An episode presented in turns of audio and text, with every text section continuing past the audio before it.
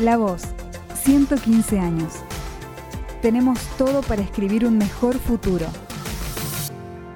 Mi nombre es Natalia Lazzarini, soy periodista de La Voz del Interior y estoy con Alicia Cámara, que es investigadora del Instituto de Virología de la Universidad Nacional de Córdoba, para hablar un poco sobre el panorama de los nuevos virus y de las nuevas epidemias y qué podemos esperar a futuro. Hola Alicia, ¿cómo estás? Hola, buenas tardes.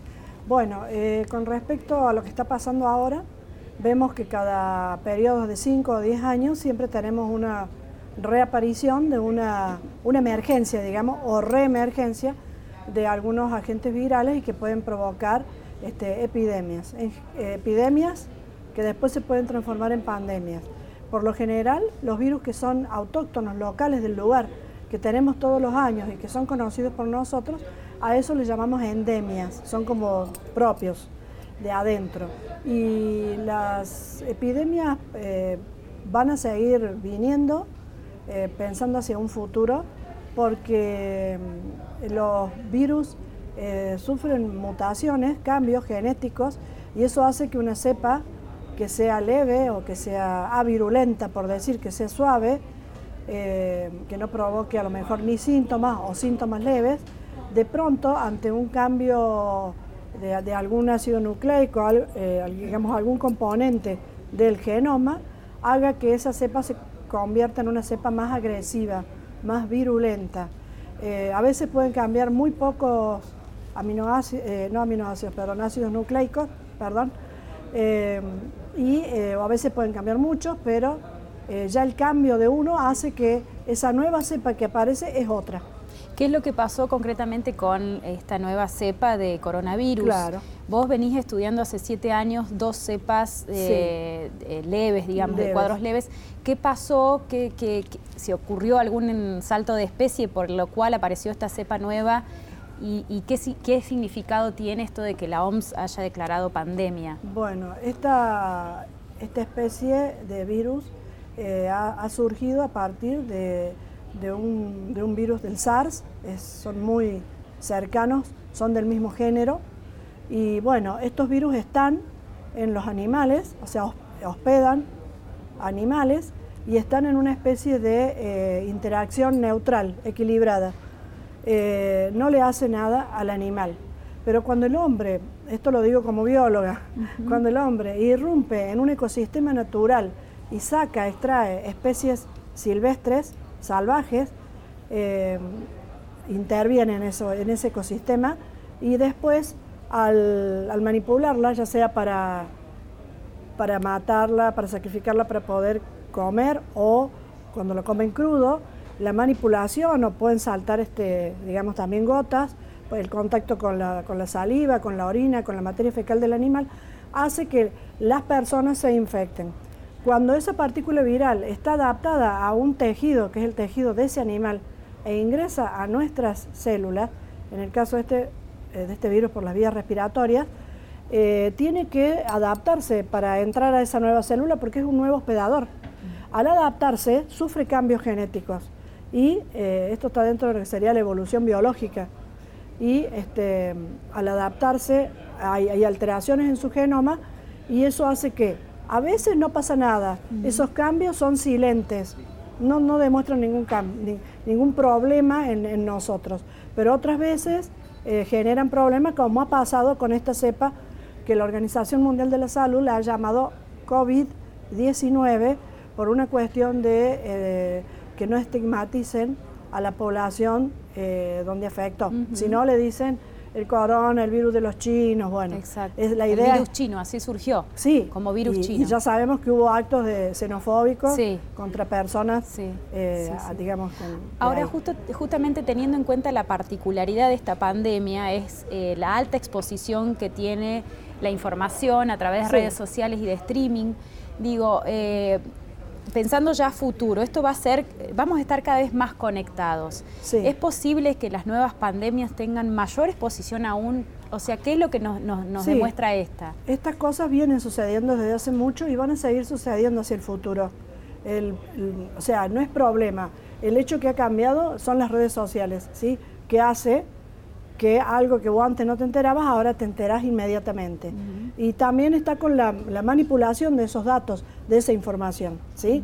Que a veces es una información correcta, se ha, se ha basado en una fuente confiable y hay veces que no, y ahí es donde empieza toda esta cuestión del temor que todo el mundo habla. Pero también hay una cuestión de, además de, que circula más rápido la información por distintos medios, también es tendencia de esta era, y no sé si se va a replicar a futuro, en el eh, la gente ya no cree en fuentes oficiales, no cree en lo que le dicen. Es tendencia, digamos, en algunos sectores se ve, vos lo ves así, esto se puede llegar a acrecentar en el futuro. que le estén diciendo, no, miren, son casos negativos, pero no lo creo, no creo en el sistema, no yo lo veo a eso y bueno, a mí me, duele mucho, ¿no? En el sentido que hay mucha gente trabajando atrás de esto seriamente y toda la información que se baja desde el Ministerio de Salud, tanto nacional, provincial, como que viene de la Organización Mundial de la Salud o de la OPS, es información confiable, seria, es gente que está trabajando en el tema. Y bueno, después está la otra información, lo que decíamos, que pertenecería a lo que es la infodemia, que o desinfodemia, que es la epidemia de la mala información, que es a eso a lo que tenemos que tratar de distinguir y de no eh, viralizar. ¿sí? Justamente, estamos hablando de virus y también se viraliza la información. Este, eh, no viralizar cosas que sabemos que son negativas, nocivas. No es porque no querramos darle la importancia que tiene que tener este problema, eh, pero muchas veces se genera un temor, una situación de pánico que hace más daño en sí que el daño que hace la infección por esta enfermedad. ¿sí? No es para decir que no hace nada, sí, sino si llega a pasar a la comunidad, porque hasta ahora que han hecho todas las barreras, las barreras de contención, todo lo que es el tratamiento, eh, el primer tratamiento que se hace, el tratamiento precoz, rápido, que es esto de aislarlo, con toda la intencionalidad de que no pase a la comunidad. En el caso de pasar, nosotros, en la mayoría de las personas va a pasar como una enfermedad infecciosa respiratoria aguda, que puede ser leve, puede ser grave, pero la mayoría la vamos a resolver, como ha pasado en China. La mayoría la resolvió y está volviendo toda la normalidad en China. Y, el tema de que aparezcan nuevos virus tiene que ver eh, un poco con el avance de la ciencia que te permite, bueno, en 15 días se identificó prácticamente todo el genoma del COVID-19. ¿Eso tiene que ver con que la ciencia está logrando identificar más o también tiene que ver con esto de que cuando vos decías que el hombre interviene en la naturaleza, de alguna manera modifica todo lo que es eh, la cadena y, el, ecosistema y de alguna manera abre la posibilidad para que ingresen nuevos virus, nuevas bacterias, bueno, nuevas eh, la ciencia, viste, avanza muchísimo, tiene una velocidad eh, gracias a la tecnología. Eh, también no solamente lo que se avanza en ciencia, sino también el avance que tenemos nosotros como humanos en el sentido de la movilidad que tenemos, ¿sí? que eso antes tampoco existía. O sea, ahora 20 años no teníamos la movilidad. Ahora, de ahora en más, cada vez va a ser en horas estás pasas de un continente a otro. Y el virus va con la persona. No es que el virus vuela. Eh, donde va la persona, va el virus. Entonces, yo creo que la ciencia ha hecho un gran avance y está haciendo. Y creo que cada vez, a medida que va, que más de acá a 10 años, eh, va, a haber, va a ser mucho más rápido la determinación. Quizás también ya vamos a tener más rápido todas las metodologías que nos permitan eh, rápidamente construir o fabricar o generar antivirales, vacunas, que esa es la parte positiva, digamos, de, todo este avance. Que es lo que nos va a permitir controlar. Y entonces, como para cerrar, eh, teniendo en cuenta lo que hablamos en este momento, que eh, en un futuro puede llegar a, bueno, a, desarrollarse más avances científicos, pero que también puede llegar a haber más movilidad. Sí. ¿Cómo avisorás eh, Córdoba o el mundo de acá? Bueno, eh, yo creo que bueno, va a haber nuevas epidemias, va, a haber seguramente, sí, porque las, las cepas, eh, todo es cambiante, no solamente porque interviene el hombre, por ejemplo el cambio climático está acelerado por el hombre, pero ya existía el cambio climático cuando no estaba el hombre. Entonces, no es algo que para echarle toda la culpa al hombre, pero sí que el hombre aceleró esos procesos y estamos en la que estamos ahora, ¿sí? porque ahora en este caso es entrar en un ecosistema y bueno, sacar una especie. Pero también es la de deforestar y todo, lo, todo lo que estamos haciendo que es como, por ahí como, digamos, cavarnos nuestra propia fosa, ¿sí? Eh, yo creo que las epidemias van a seguir viniendo, eh, pero a la par vamos a poder ir resolviéndolo cada vez más rápido. Eh, cuando fue el virus del VIH, se tardó casi dos años en de poder eh, reconocer bien el virus y poder caracterizarlo y todo esto. Este virus se va haciendo arriba, va sucediendo y como es nuevo, como es una cosa nueva, no se sabe nada. ¿Qué se hace? Lo comparamos con lo que se sabe de antemano.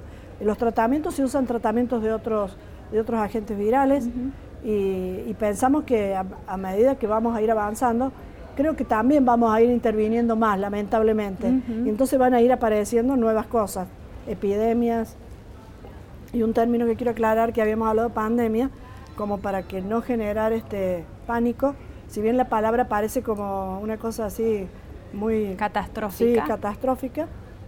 En realidad la pandemia hace referencia a que eh, aumenta la cantidad de casos, pero no, como te decía recién, no que cada caso es más grave. Grave. No, Exacto. Aumenta, se, ha extendido, hay ya ciento, más de 120 países con, casos, entonces ya es una pandemia. ¿Qué quiere decir esto? Eh, esto quiere decir que no nos asustemos, que nos informemos y que sigamos respetando las normas, las recomendaciones de los buenos hábitos. Y el último que han, ha subido la Organización Mundial y que estamos haciendo mucho hincapié es, ante, un menor, ante el mínimo síntoma y tener un contacto con alguien que ha venido de allá, inmediatamente debo llamar a la ambulancia. Y o vengo de viaje, es responsabilidad individual y digamos un compromiso social eh, yo autoaislarme, no esperar que me vengan a decir que me busquen. Bueno, Alicia, muchísimas gracias por tu aporte y seguramente vamos a estar en contacto. Bueno, muchísimas gracias. Gracias por entrevistarme. Seguí escuchando las entrevistas del ciclo La Voz 115 en Spotify, Apple Podcast, Google Podcast o en lavoz.com.ar.